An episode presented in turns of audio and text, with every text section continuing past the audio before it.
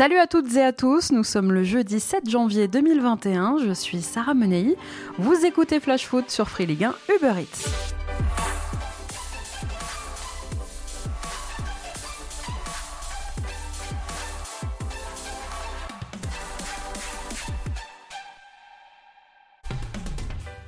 Ça faisait bien longtemps que les premières places du classement n'avaient plus été aussi disputées. Il existe encore un vrai suspense avec cinq équipes pouvant encore prétendre au titre après 18 journées. L'écrasante domination du Paris Saint-Germain ne nous avait plus habitués à une saison pareille. Alors peut-on vraiment voir Paris perdre son titre? Est-ce réaliste? Est-ce envisageable? Ou comme le disait Nelly pour les adversaires du PSG, est-ce que ce ne serait pas juste un rêve?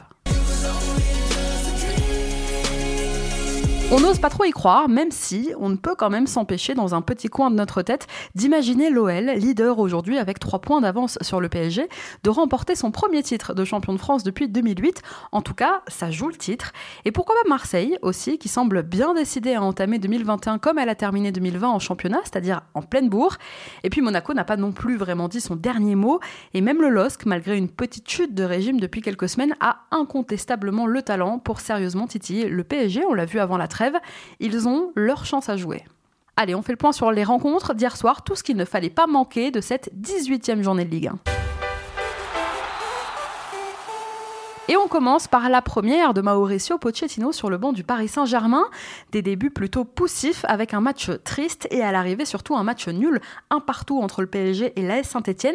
Alors il est pour l'instant difficile et c'est totalement normal, trois jours après avoir dirigé son premier entraînement, de déceler une quelconque différence entre le PSG de Thomas Tuchel et celui de son successeur. On cherche encore un plan de jeu à Paris. S'il y avait un point positif à retenir d'hier soir, ce serait peut-être la bonne performance de Keylor Navas et la réaction immédiate du PSG après avoir été mené. Moiskin a répondu du tac au tac à l'ouverture du score de Romain Amouma. L'attaquant italien marque son dixième but sous les couleurs du PSG. Un but inscrit notamment grâce à son compatriote Marco Verratti, positionné en 10 hier par Mauricio Pochettino. Il a été passeur décisif avant de s'éteindre clairement en seconde période. Et puis malheureusement, 2021 débute comme 2020 s'est achevé pour Kylian Mbappé qui est passé totalement à côté de son match hier soir. Le Parisien peu inspiré, a l'air au bout du rouleau physiquement. Ces derniers mois, il a enchaîné, il faut le dire, aussi beaucoup de pépins physiques. Hier soir, il a beaucoup raté, il n'a fait que les mauvais choix, manquant de spontanéité, force est de constater qu'il ne parvient plus que rarement à faire des différences et qu'on l'a perdu, Mbappé. Alors que se passe-t-il? Il ne joue plus avec ses qualités et c'est un peu inquiétant. On recherche un gamin qui nous faisait rêver il y a encore quelques mois, insouciant, heureux, léger et bourré de qualité. Merci de le retrouver et de nous le ramener au plus vite. Bon, après, c'est pas le seul. Si vous retrouvez Di Maria avec, ramenez-le nous aussi.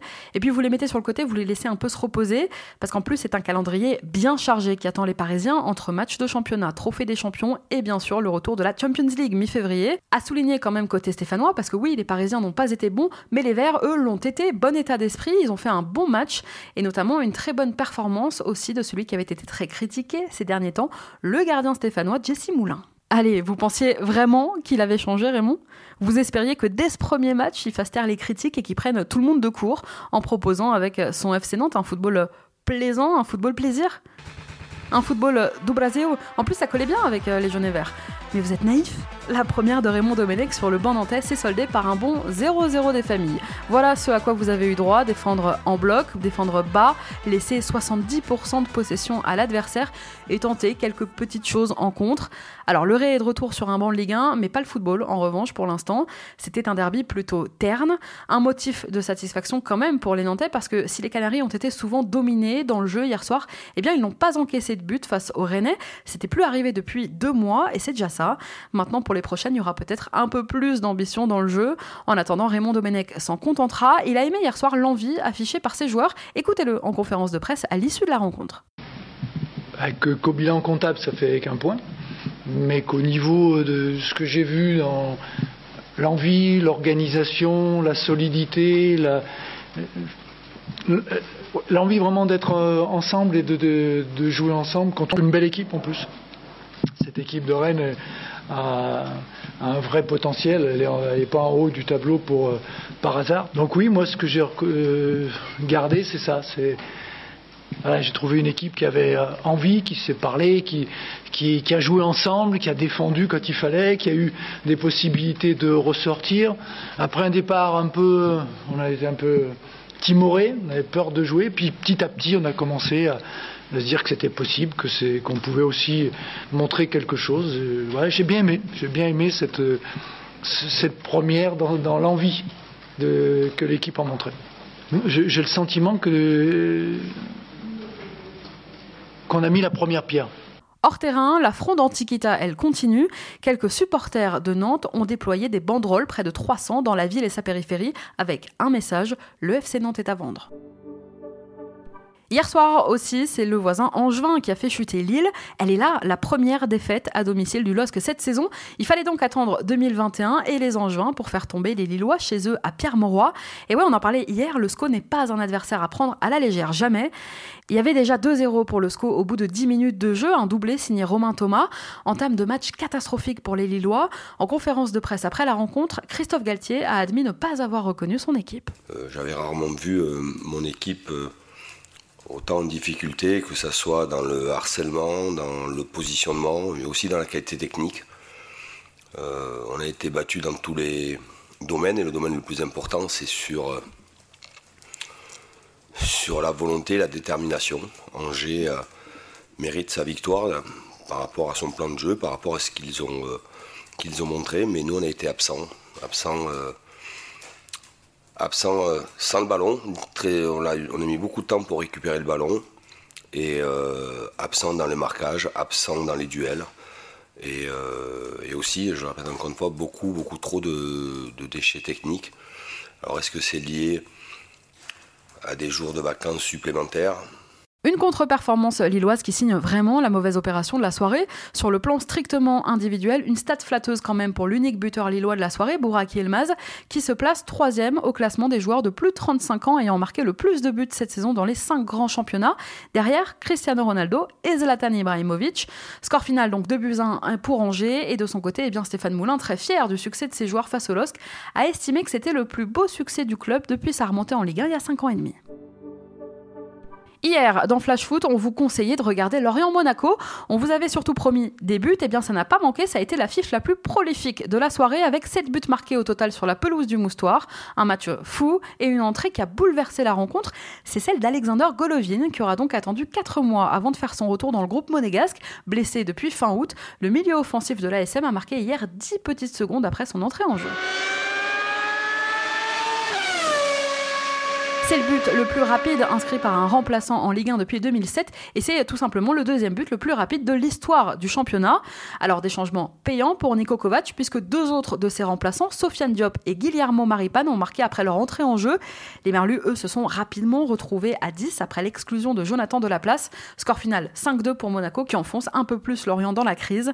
À l'issue de cette 18e journée, Monaco prend la 6 place et est à 9 points du leader lyonnais. Le promu Lorientais, lui, s'incline une douzième fois en 10 journées et est avant-dernier. Un autre match dans lequel les entrants ont eu la cote, c'est Marseille-Montpellier. Une belle rencontre avec des Marseillais qui ont renoué avec le succès. Après une première période très maîtrisée, l'OM pourtant mis beaucoup plus en difficulté par les Montpelliérains en seconde période, s'est finalement imposé 3 buts à 1. Et là encore, je le disais, des choix payants du coach marseillais André Villas-Boas, de la titularisation surprise de Nemanja Radonic aux entrées de Dimitri Payet et de Valère Germain, les trois buteurs du soir. Radonic, titulaire surprise donc pour la deuxième fois de la saison en Ligue 1, a ouvert le score de la tête à la 41e son premier but en 11 mois. Montpellier égalisé dès le retour des vestiaires par Florent Mollet. Revanchard, un Dimitri Payet sur le banc au coup d'envoi a donc débloqué la situation en entrant en jeu à un quart d'heure du terme. Il a marqué 7 petites minutes plus tard.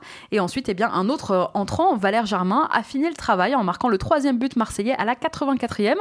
A souligner les bonnes performances aussi côté marseillais de Florian Thauvin et de Pape Gay. Score final 3 buts à 1 pour Marseille qui est à l'issue de cette 18e journée et 5e de Ligue 1 avec deux matchs en retard. Même si Lyon s'échappe en tête, les Marseillais ont quand même repris des points sur Paris, sur Rennes et surtout sur Lille. Le MHSC, lui, est 9e au classement aujourd'hui. À noter aussi avant le coup d'envoi la colère des supporters marseillais qui se sont exprimés sur le parvis du Vélodrome. Fumigène, pétard, une centaine de supporters réclamaient la démission de Jacques-Henri Hérault avant d'être finalement délogés par les forces de l'ordre.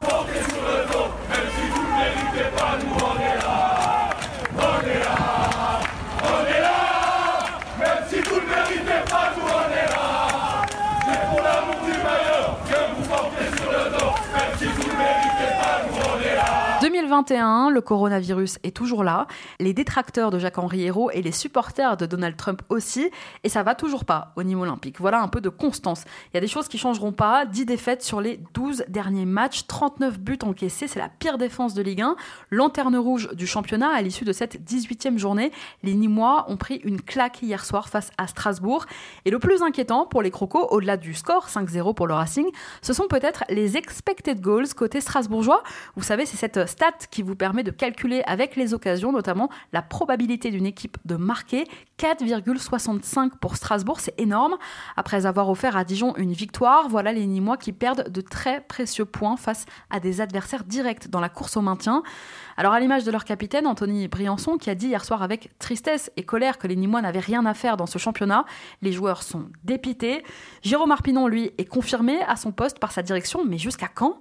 Côté strasbourgeois, porté par un duo déjà décisif avant la trêve, le Racing de Ludovic Ajorc et David Diallo est relancé. Les deux ont inscrit 3 des 5 buts de leur équipe hier soir. Thierry Loret est heureux et Strasbourg est au passage la première équipe de Ligue 1 à obtenir 3 pénaux dans un même match depuis 15 ans. Alors vous savez ce qu'on dit, le malheur des uns fait le bonheur des autres. Rien de nouveau sous le soleil non plus pour les Girondins. Le constat est le même qu'il y a quelques semaines. Bordeaux sans Atem Ben Arfa, c'est dur, c'est très dur. Et pour ne rien arranger aux affaires de Jean-Louis Gasset, Mehdi Zerkan est sorti hier blessé dès la dixième minute de jeu. L'international algérien souffre d'une déchirure aux ischios et la durée de son indisponibilité sera de trois semaines minimum. Alors il faisait froid sur la pelouse de Saint-Symphorien, il y avait presque personne en tribune. Farid Boulaya et Atem Ben Arfa n'étaient pas là. Bref, tous les ingrédients étaient réunis pour que ce soit une bonne purge. Ça l'a pas raté mais ces Bordeaux nous ont proposé une rencontre insipide, achevée par un triste 0-0. Ça va stagner hein, encore quelques jours, voire encore quelques semaines dans le ventre mou du tableau, tout ça. Il y a un autre match devant lequel on s'est éclaté hier soir, c'était Reims-Dijon. Alors là, vraiment, euh, je sais même pas par où commencer. Je vous fais un petit résumé.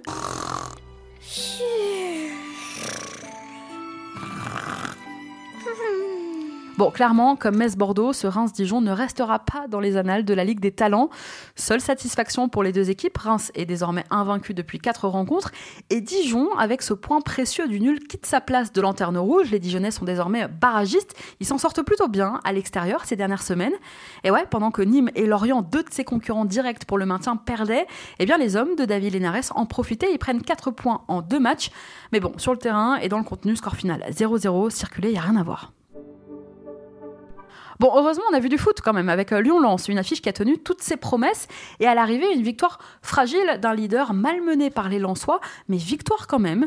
Ultra dominant en première période, les Lyonnais se sont fait un peu peur en seconde. L'absence de Karl Toko Ekambi a pesé et sans lui, c'est Memphis Depay qui a délivré les siens grâce notamment à un doublé. Vainqueur de 10 de ses 12 derniers matchs avant cette journée, l'OL s'est finalement imposé 3 buts à 2. Un succès qui permet au club rhodanien de conforter sa place de leader après cette 18e journée de Ligue 1 et Lyon ira à Rennes samedi soir dans le cadre de la 19e journée. Enfin, à Brest, les Niçois n'ont laissé entrevoir aucun signe de mieux hier soir. Malgré la titularisation en défense centrale de William Saliba, les Aiglons se sont inclinés 2-0. Une première plutôt compliquée pour le joueur prêté par les Gunners et des buts signés Steve Mounier et Franck Honora pour Brest. Les hommes d'Adrian Ursea n'ont pas su réagir, hormis peut-être Amine Gouiri, encore lui, qui a poussé Gauthier Larsonneur à sortir une belle parade. Les Bretons continuent sur leur belle lancée. Bon, la Ligue 1, ça reprend dès samedi après-midi, il va falloir enchaîner. On passe à notre déclat du jour, elle est signée Memphis de paille. C'est mon cœur qui parle. vous avez un chef d'espoir qui fut notre retenue.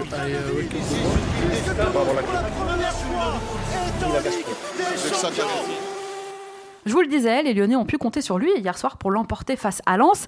Et alors que l'international néerlandais est l'objet de toutes les rumeurs concernant son avenir, conséquence entre autres de sa situation contractuelle et de son bail qui prend fin en juin prochain, je vous le rappelle, Depay s'est voulu rassurant au micro de Canal+, où il a déclaré je suis heureux ici, on a une grande équipe, j'aime beaucoup le président, on verra ce qui se passera, mais continuons et profitons de ma présence pour l'instant et peut-être jusqu'à la fin de saison. Alors de son côté, Rudy Garcia a lui aussi été interrogé bien sûr sur le mercato hivernal et il s'est voulu de son côté donc plutôt rassurant. Avant la trêve, euh, voilà, quand on a une équipe de Lyon qui est première, on a, envie de garder euh, tous ces joueurs, euh, voilà, sauf cas particulier de, joueurs qui joueraient pas du tout, qui, sont très peu dans le groupe. Je pense à Jean Lucas qui, mhm. Il y a beaucoup trop de concurrence au milieu, même si on a vu que ce soir qu'avec l'absence de Bruno Guimaraes, euh, et ben voilà, avec ces histoires de Covid, on n'a pas trop des joueurs qui sont, qui sont présents dans l'effectif. On avait un baby band touche, mais, mais ils nous ont aidés aussi, que ce soit Ryan, Melvin et autres, Maxence qui est très très bien rentré, Cacré. Allez, il est l'heure de vous partager notre coup de cœur de la semaine dans Flash Foot. Tu le sais, je te l'ai dit dans la colline. Tu t'aimes d'une façon que c'est pas possible de le dire. Et tout le temps je te vois, tout le temps je te parle. Avant la trêve, on avait souligné la très bonne forme de Lucas Paqueta et tout ce qu'il apporte à l'entrejeu lyonnais. On a parlé aussi beaucoup en ce début de saison de Robin Fèvre, le Brestois. On aurait pu aussi aujourd'hui faire les louanges de Kevin Voland, mais bon, on est à peu près sûr qu'on aura l'occasion de le refaire cette saison. Alors on change un peu et aujourd'hui on dédie notre coup de cœur à un joueur du SCO, Romain Thomas. Déjà buteur juste avant la trêve contre Nantes, Romain Thomas a inscrit un doublé hier soir face à Lille. Le milieu angevin a réalisé un très bon début de rencontre avec donc deux réalisations en 11 petites minutes seulement.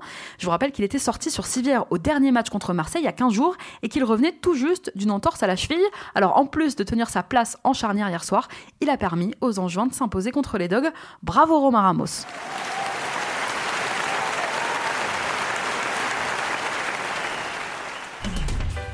Merci à tous d'avoir été avec nous, c'était Sarah Menei. Vous écoutiez Flash Foot, on se retrouve demain pour préparer déjà cette 19e journée de Ligue 1.